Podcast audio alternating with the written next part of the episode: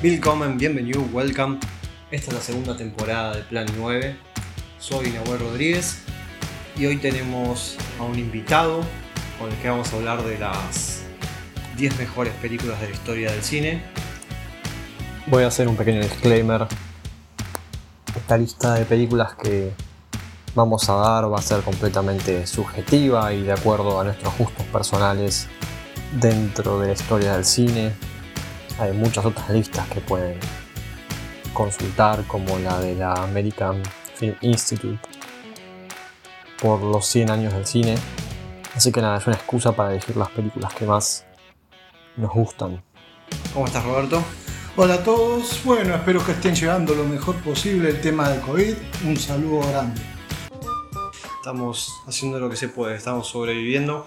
Bueno, la elección de, Roberto como invitado no es aleatoria, es una elección pensada, porque es una persona que tiene más de 50 años de visionado de cine, es una persona muy cinéfila, pero que no cae quizás en esos esnovismos de los que nos tienen acostumbrados determinada cinefilia.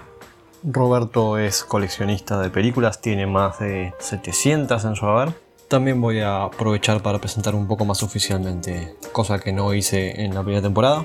Mi nombre es Nahuel Rodríguez, tengo 25 años, tengo un blog de cine desde el 2014, soy prensa para UIP, estudio filosofía y he hecho algunas materias de artes como crítica de cine e introducción al lenguaje de las artes combinadas. El año pasado de hecho hice un taller de cortos sobre cine de terror soy una persona muy cinéfila, como ya saben, y una persona que siempre está tratando de, formarse y de mejorar en lo que hace. Además fui columnista de cine y series por un poco más de un año en Filosofía Rock y estuve tres meses como co-conductor en ese mismo programa, programa que se emitía por radiocaput.com. Soy coleccionista de películas como Roberto, debo tener cerca de 200 más o menos, y coleccionista de CDs de música y vinilos. Bueno, contar un poco cuál fue tu primera experiencia en el cine. Bueno, muchas gracias por las palabras. Mi primera experiencia en el cine que recuerdo vívidamente es 2001 Odisea del Espacio. Me llevaron a verla con los chicos de la escuela, de la primaria, más precisamente, en 1968. O sea que hace unos cuantos años, ahora tengo 62, en ese momento tenía 10. Este, bueno, fue una película que me impactó, que tal vez así me dejó grabado a fuego estas, sus imágenes. Era grabada, una de las primeras que fue grabada en 70 milímetros en CinemaScope. La pantalla parecía que tenía el largo de una cuadra, así que bueno, era todo una experiencia inusitada para mí. Vamos a empezar por la, por la décima. En el puesto número 10 yo elegí Cantando bajo la lluvia, de 1952, dirigida por Gene Kelly y Stanley Donen. Es uno de esos musicales que tiene absolutamente todo. Podría pensarse a simple vista que lo importante en la trama es la historia de amor, pero yo creo que lo central está en cómo cuenta las dificultades que generó el pasaje del cine mudo al cine sonoro en Hollywood. Es una película que cuenta sobre la historia del cine y es a la vez parte de esa historia. La escena final tiene a dos de los bailarines más increíbles de la historia de los musicales, Gene Kelly y Charisse, y tiene una estética y un montaje completamente inolvidable, además del juego sonoro que tiene, que me parece que es bastante revolucionario para la época. ¿Vos cuál elegiste en el décimo puesto? Stalker de Tarkovsky, Andrei Tarkovsky, uno de los mejores directores todos los tiempos, según dicen algunas escrituras. Este, bueno, eh, también la fui a ver al cine cuando se estrenó acá en Buenos Aires. Con, con imágenes en sepia y este, a medida que va avanzando la película que se va adentrando, porque en una parte es como una una road movie con una persecución y todo. Este, van entrando a la zona, porque en realidad acá vino traducido como la zona. Este, va pasando al color. Bueno, las imágenes son bellísimas, tanto así como las locaciones y el lenguaje de, Tarkovsky, bueno, es, un mundo aparte, ¿no? Este, eh, la película eh, comienza con la esposa del Stalker rompiendo la cuarta pared, haciendo un monólogo con La Cuarta Pared, que me pareció impresionante, una muy buena actriz, no recuerdo el nombre. Y después este, sigue con, eh, con eh, cosas inéditas para la época. Se destacan las actuaciones, las locaciones, acompañadas por una muy buena fotografía y también incluyen el relato de poesía, más de teatro que de cine. Bueno, más adelante yo también voy a mencionar esta película. Bueno, quería hacer un breve comentario. Mis películas están elegidas no por posicionamiento, sino más bien por género o por directores o por el grado de impacto que haya producido en mí la película. Así que no lleva un orden de prioritario de menor a mayor o de mayor a menor. Claro, en mi caso la lista sí intentó poner una especie de ordenamiento que va de, la, por así decirlo, entre muchas comillas, la peor a la mejor. Pero bueno, ya sabemos que esto es muy subjetivo y tiene que ver mucho con el gusto personal de cada uno. Yo simplemente lo, lo hice para darle un orden determinado que le dé cierto atractivo. Así que bueno, yo voy a hablar de puestos, pero Roberto va a referir a películas de forma no lineal. Bueno, en el puesto 9 yo puse a El abrazo de la serpiente de Ciro Guerra.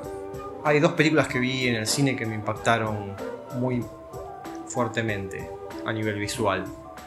Una fue esta, El abrazo de la serpiente, y la otra fue 2001 Dice al espacio, que asistí a un reestreno.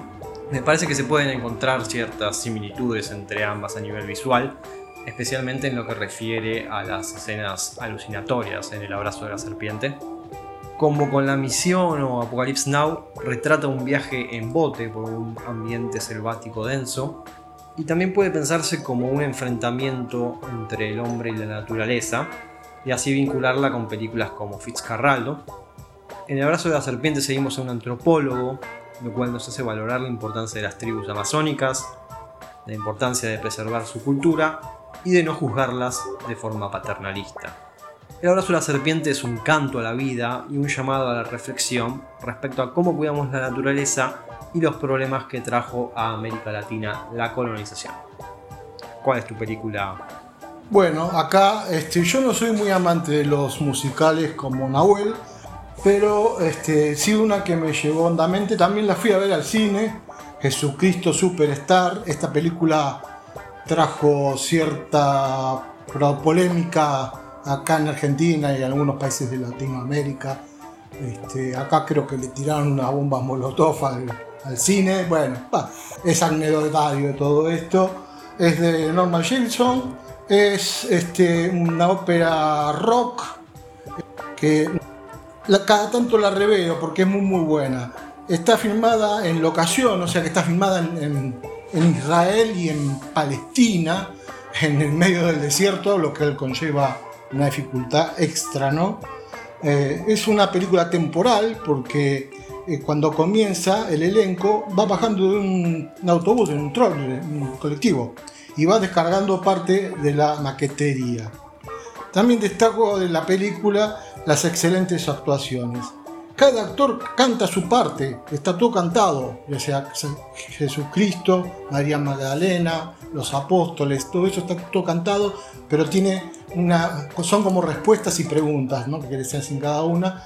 Y la una que me llamó especialmente la atención es el, canto de amor que le hace María Magdalena a Jesucristo. La verdad que eh, yo no soy, no soy un romántico, pero me llegó hondamente con unas voces terriblemente destacables. Es una película muy, muy hermosa y bueno, la, la coreografía acompaña muy, muy bien esta película.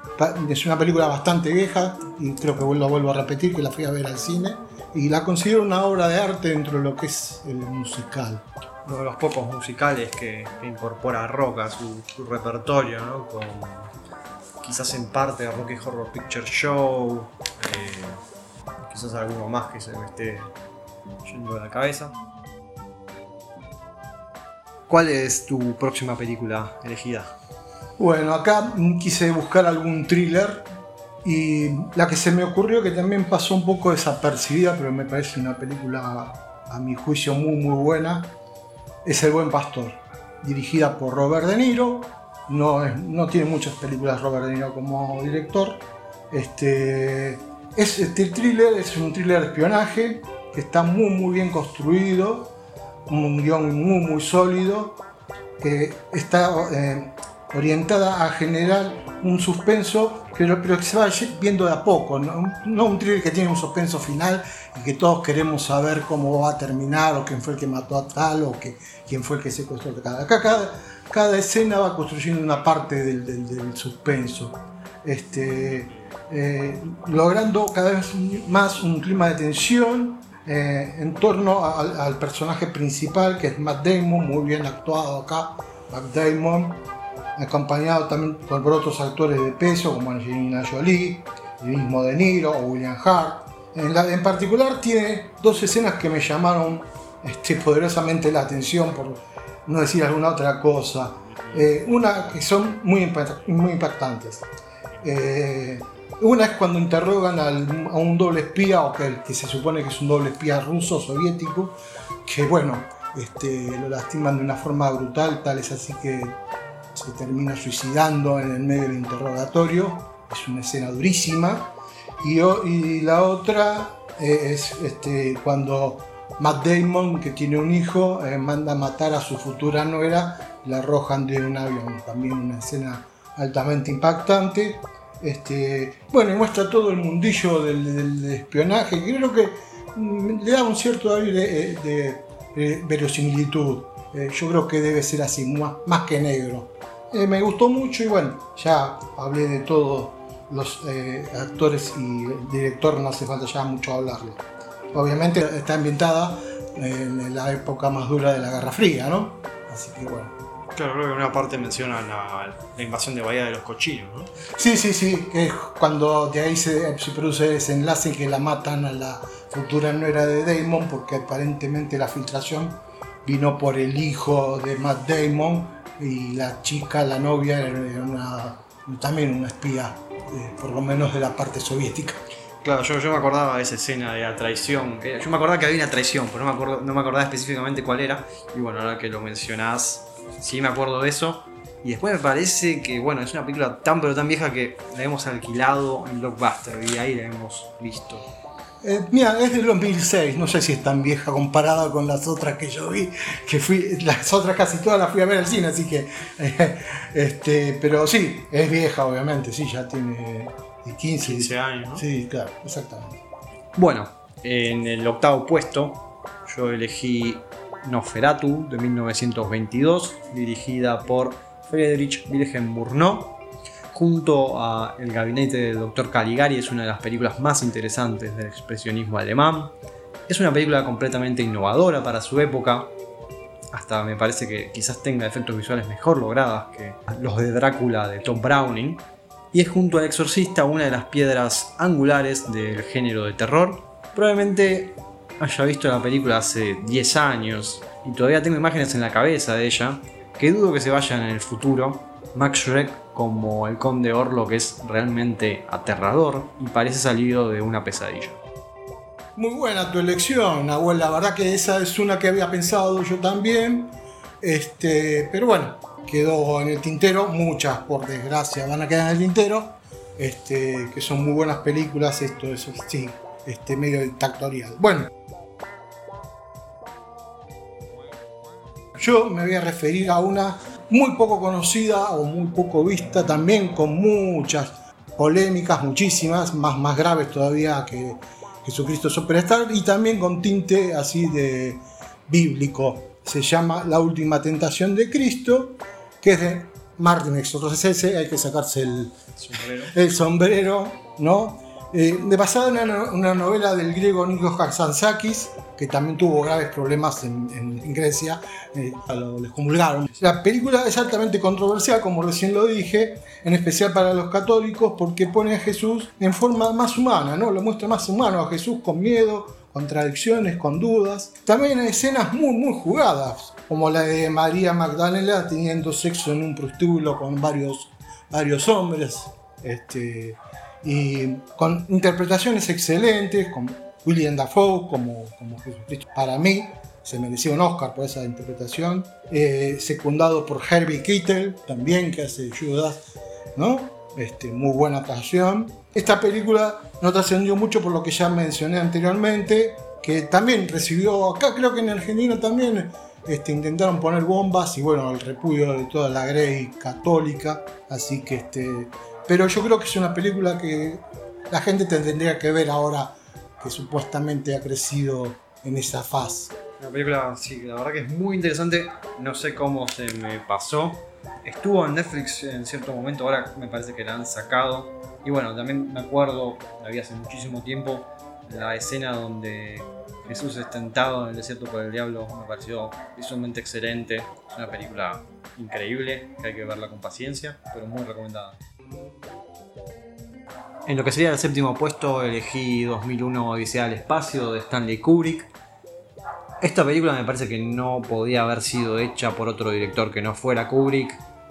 Él junto a su equipo técnico desarrolló efectos visuales que se ven increíbles y resisten perfectamente el paso del tiempo por ese aspecto artesanal que tienen.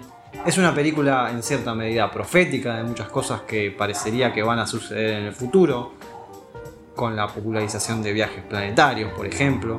Fue un proyecto quizás demasiado ambicioso respecto a su idea de resumir la historia de la humanidad en una película, pero eso le genera para mí cierto mérito, por confiar en el sci-fi para contar esa historia. Otra cosa que no hay que olvidar es lo armónico de las escenas de aterrizaje y desplazamiento espacial, que con la selección de música clásica la vuelve una especie de ballet cósmico. Y bueno, junto a Metropolis y Blade Runner pusieron los estándares para el sci-fi moderno. No dije nada nuevo. Yo quería agregar una cosita, perdona Nahuel. Este, la película fue hecha basada en el guion de Arthur C. Clarke pero él, después sacó un libro basado en ese guion que se llamó El Centinela. Hay una confusión con ese tema. Primero vino el guion para la película que se llamó 2001 Dice el espacio, pero después él sacó un libro que se llamó El Centinela, que hace el mismo relato prácticamente de esa película y que también hay una continuidad de una película que está un poco desaprovechada que es 2010. 2010. Actúa Helen Mirren. Helen Mirren, sí, correcto. Una película extraña, pero bueno, interesante como para ver en continuidad con 2001.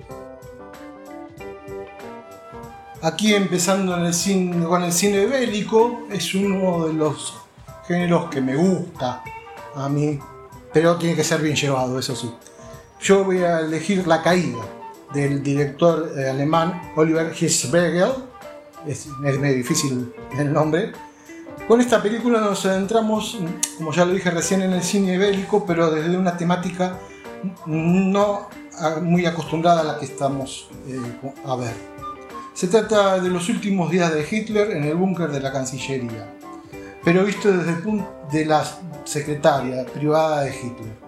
Nos muestra los momentos finales del nazismo con todo su horror, culminando con el suicidio de Hitler, magníficamente interpretado por Bruno Gans en una fotografía perfecta, tanto así como la actuación de todos. Me quedo con una de las escenas más terribles de las que recuerdo del cine, donde Magda Goebbels mata envenenando a sus, a sus cinco hijos, a sus seis, hijos, perdón, porque eran cinco nenas y un varón. Y bueno, también tiene una escena bastante interesante que es la de Hitler premiando a unos a unos niños, me parece, ¿no? Correcto, sí, sí, sí. Que, habían abatido un tanque. Y bueno, se lo ve llorar a Hitler, lo cual me, pareció bastante impactante porque, bueno, realmente tendemos a, a, pensarlo como un monstruo, como una persona que no era un ser humano, pero bueno, una persona que tenía ideologías muy, muy peligrosas. Bueno, yo elegí para lo que sería el puesto número 6 a Solaris de Andrei Tarkovsky, que es una película de 1972. Me parece que probablemente es la película de ciencia ficción más filosófica que hay disponible podemos ver su influencia incluso en películas actuales para mí. Bueno, es sabido que Soderbergh sacó su propia versión en el año 2002 como Blade Runner, pero sacada varios años antes, me parece que 10 años antes que Blade Runner. Se pregunta qué es ser humano. Y es una característica que se puede ganar o incluso perder. Los monólogos de los personajes son densos conceptualmente. Harry es un personaje increíblemente profundo y sensible incluso siendo formado de los recuerdos de Kelvin. Es una película visualmente muy extraña y con un diseño de producción espartano pero logradísimo. En el puesto número 5 elegí Dersu Usala, una película de 1975 dirigida por Akira Kurosawa. Tiene una historia muy simple. Cuenta la amistad entre un capitán del ejército y un nómada que vive solo en la taiga siberiana, llamado Dersu Usala. Vi la película hace unos años en el cine por un especial que se hizo de Mofilm y me perdí en la taiga siberiana junto a los personajes. Dersu es un personaje completamente entrañable que no está acostumbrado a los vaivenes de la vida moderna.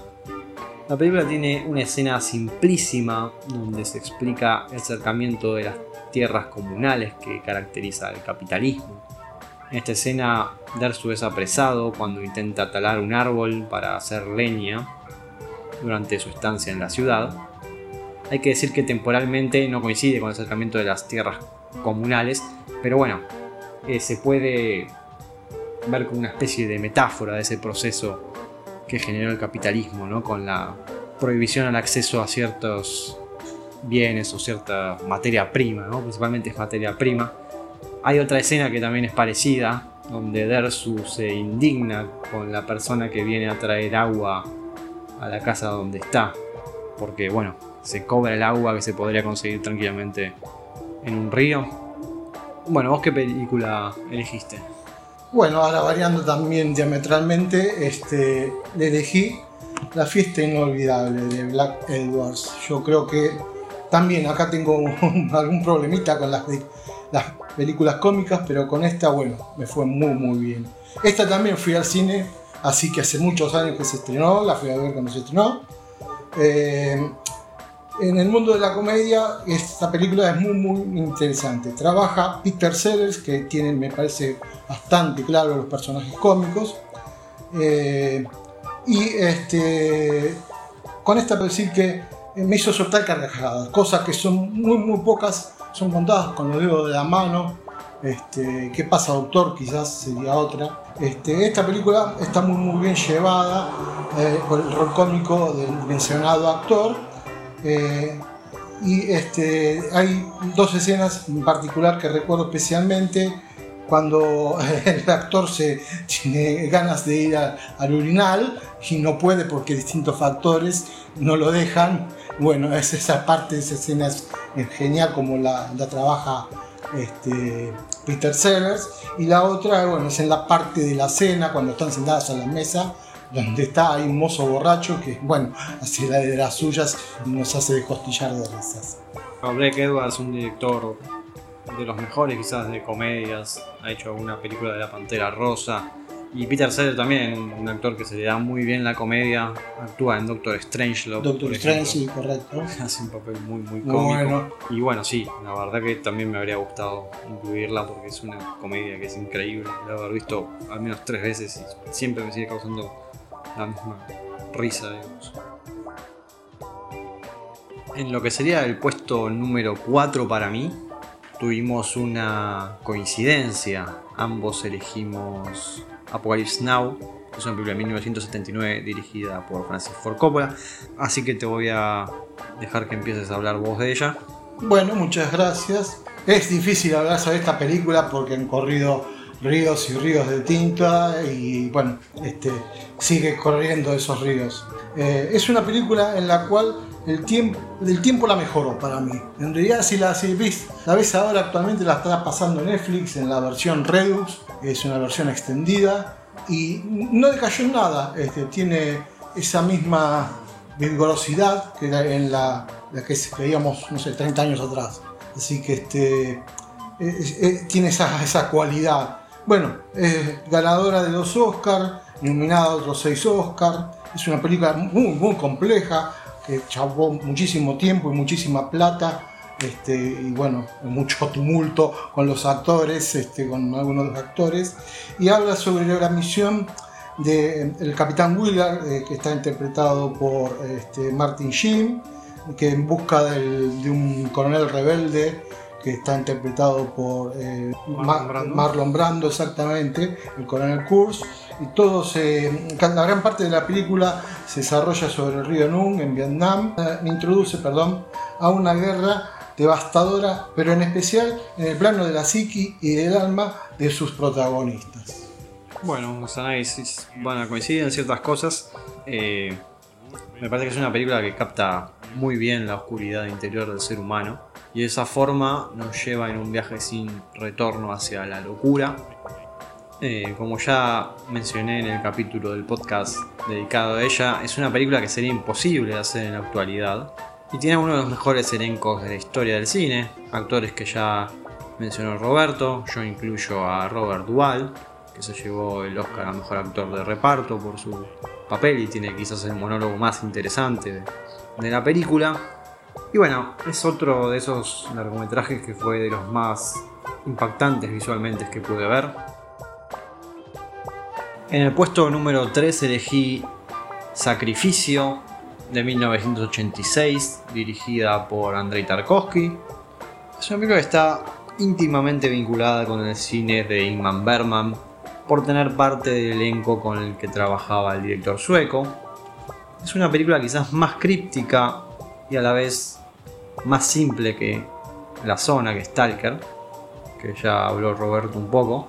Simple me parece por el absoluto ascetismo en cuanto a diseño de producción y locaciones que tiene la película, cosa que la hace un poco difícil de digerir, también por su larga duración. Eh, quizás también esa simpleza esté vinculada, esa simpleza y esa cripticidad con que Tarkovsky tuvo para mí la mayor libertad y, comodidad para establecer un diálogo con, con la filosofía. Aquí el director no vacila en mencionar a Nietzsche y su concepto del eterno retorno, y eso no lo hace porque quede bonito, sino porque está vinculado a la forma en que está construida la trama de la película. ¿Vos cuál elegiste? Y bueno, ahora me adentré en otro género, eh, más precisamente en el género del terror, y la que para mí es la mejor que lo expresa es El Exorcista de William Friedkin.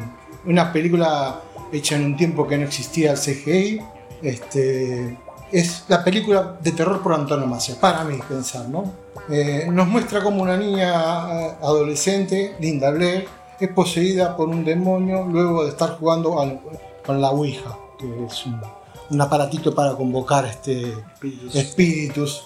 Eh, nos lleva por un recorrido por los distintos estadios de una posesión satánica, con escenas muy logradas que para la época, como vuelvo a decir, eh, sin CGI era una maravilla. Este, tal vez así que congelaban a los actores prácticamente este, para trabajar con frío de verdad. Eh, y bueno, trabajan particularmente Mac Sido, que hace del cura exorcista, con una excelente labor. Una muy buena performance de este, Blair y nos va llevando eh, fuera de los conocidos clichés del cine de terror. Una película bastante mitológica o que construyó cierta mitología alrededor de ella por los distintos destinos que tuvieron los actores y actrices de la misma. Eh, William Friedkin fue un director bastante radical respecto a la forma en que filmaba determinadas escenas. Eh, es verdad lo que dice Roberto, puesto que no había CGI, bueno, entonces se recurría mucho a, efectos prácticos. Y bueno, William Friedkin venía de dirigir The Friend Connection, una película bastante citada dentro de las mejores de, la historia del cine y donde también se ve esa calidad de efectos prácticos. En mi selección ya nos estamos acercando al final. La que elegí ahora es El nombre de la rosa, que está dirigida por Jean-Jacques Arnaud este, esta es una película difícil de encasillar, no habría que encasillar las películas por género, pero bueno, esta es bastante complicada porque se podría decir que es una película de, drama o un thriller histórico este, que nos lleva a una Italia de la Edad Media en una mm, eh, olvidada abadía donde se suceden eh, muertes extrañas de monjes. A la llegada de William de Baskerville, interpretado por Sean Connery, muy bien interpretado por Sean Connery, un monje franciscano debe luchar contra la ignorancia y las falsas creencias para resolver los asesinatos. Todo esto en medio de una lucha de poder interna de la Iglesia Católica. La excelente fotografía y muy buenas actuaciones hacen de ella una película muy, muy, muy querida. John Joxano, un director bastante interesante, ha hecho La Guerra del Fuego, por ejemplo. Correcto. Y bueno, Sean Connery, actor que lo, hemos perdido el año pasado. Eh, es una película bastante interesante, está basada en un libro, en el libro de Humberto Eco. Y bueno, también está vinculada con, con la filosofía, ¿no? Porque el libro que se está ocultando sería la segunda parte de la poética de Aristóteles, la cual pertenecería a la comedia. Y la cuestión con la comedia que tenía este monje que ocultaba el libro estaba vinculada con que la comedia hacía perder el temor que debíamos tener a Dios. En el segundo puesto elegí El séptimo sello, la cual es una película de 1957 dirigida por Ingmar Bergman. Volví a ver esa película el año pasado y me sorprendió cómo dialogaba con el presente. Por la idea de una peste, aunque bueno, ahora no tenemos una peste, tenemos un virus. Pero que una película de hace 60 años sueca nos interpele ahora tiene que ver con que su temática es universal. Habla de la muerte y de la soledad. Berman pinta de la forma más cinematográfica y poética cómo es enfrentarse con la muerte a diario, con la cual el sujeto medieval estaba más acostumbrado a lidiar, y esto lo hace a través de un juego sofisticado como es el ajedrez. No obstante, la película abarca más temas como la infidelidad, la infelicidad y la formación de ciertos vínculos inesperados. Para el primer puesto elegí 2001 Odisea del Espacio.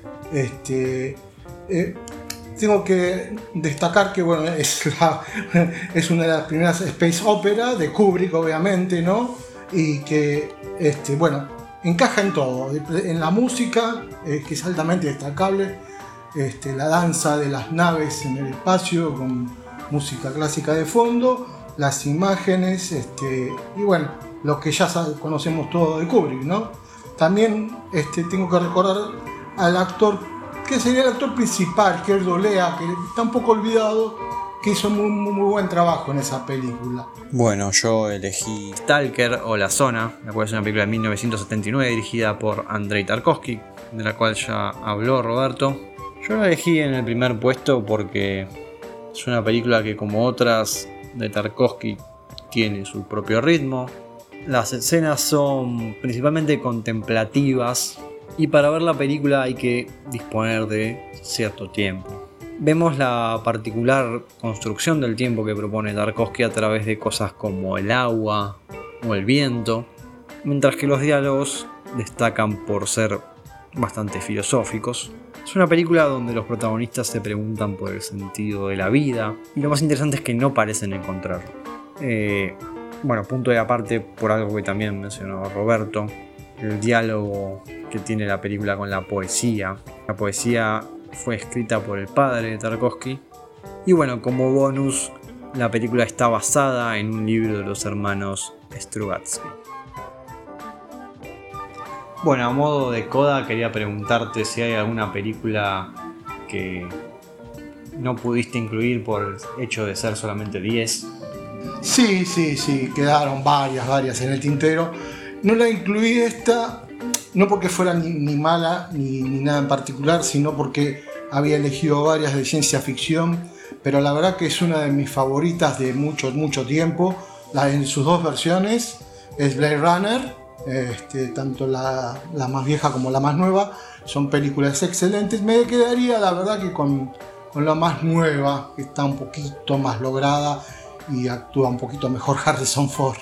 Este, y después eh, me quedó también como una nacional que, bueno, le debemos algo al cine nacional también, ¿no? Yo creo que todos debemos apoyar al cine nacional. Es El hombre de al lado, que es una película que quizás haya pasado un poco desapercibida, pero está muy, muy bien construida este, sobre el temor de la, de burguesía, ¿no? de tener un, hombre de vecino que quiere hacer algo distinto, y quiere destruir una casa no destruir una casa, sino abrir una simple ventana, pero que en una casa histórica, eh, que la hizo de Corbusier en, en, La Plata, que es una de las pocas que hay de Corbusier en Sudamérica, pero que bueno, viene con una acompañada de una trama que nos va llevando en un mundo de, temores, ¿no? de la burguesía, y termina desencadenando un hecho violento. ¿no? Esa, me parece ya muy, muy película muy bien actuada por Daniel Arauz y Spelgerburg, pero me gustó más la actuación de Daniel Arauz en particular. Y bueno, es una película bastante interesante de Mario Cohn y Gaston Duprat, directores que han hecho cosas distintas en cierta medida. Eh, por ejemplo, El Ciudadano Ilustre eh, o Mi Obra Maestra. Eh, y bueno, el conflicto ese que se da en El Hombre de al lado en realidad tiene que ver con que la ventana que quiere construir Daniel Arauz da justamente enfrente del dormitorio de esta pareja. Me parece que es una película muy interesante porque, bueno, muestra en cierta medida la lucha de clases. Me parece que es un retrato muy interesante de cómo se desarrolla la lucha de clases, particularmente acá en Argentina. A mí la las películas que me quedaron en el tintero fueron Sunset Boulevard, la cual es una película de Billy Wilder. Es para mí el mejor noir de todos los tiempos. Tiene una fotografía que es increíble. La actuación de Gloria Swanson también está muy pero muy bien. No se llevó el Oscar injustamente.